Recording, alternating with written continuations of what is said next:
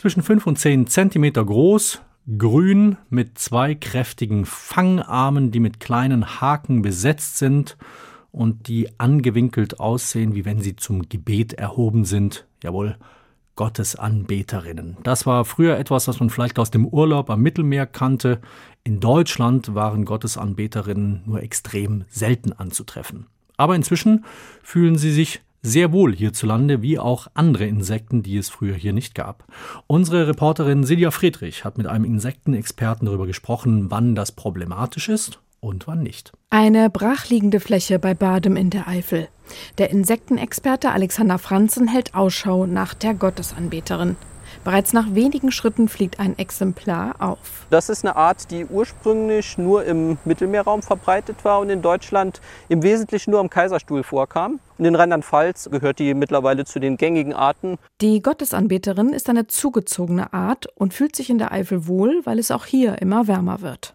Und ähm, das ist eine Art, die eigentlich auch auf das Ökosystem bei uns kaum Auswirkungen hat. Also die findet ihre ökologische Nische und verdrängt da auch keine anderen Insekten. Insgesamt geht man davon aus, dass deutschlandweit rund 1000 invasive Tierarten nachgewiesen sind. Davon ist ein großer Teil Insekten.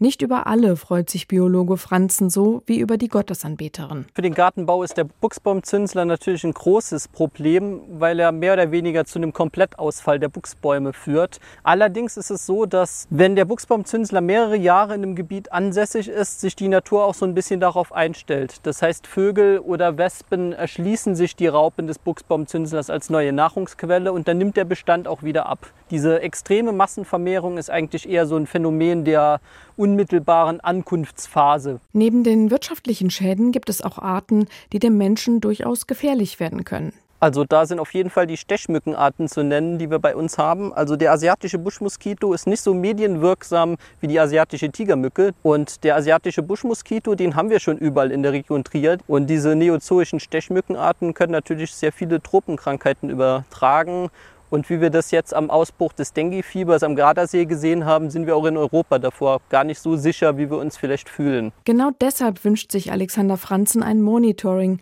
also eine flächendeckende Überwachung der Insektenarten. Wir haben kein Monitoring, das heißt, wir wissen gar nicht, was über die Warenströme so bei uns reinkommt. Und wenn man das tun würde und man einen Ausbruchsherd entdecken würde, dann könnte man natürlich auch frühzeitig handeln. Insgesamt müsse laut Franzen mehr für die Erhaltung der Insektenvielfalt investiert werden. Gerade auf diesen Flächen, die der Mensch einnimmt für sich, haben wir halt einen sehr starken Rückgang an Insekten. Und ich denke, es wäre am allersinnvollsten, wenn man die Biodiversität auch so in der Durchschnittslandschaft noch mal fördern könnte.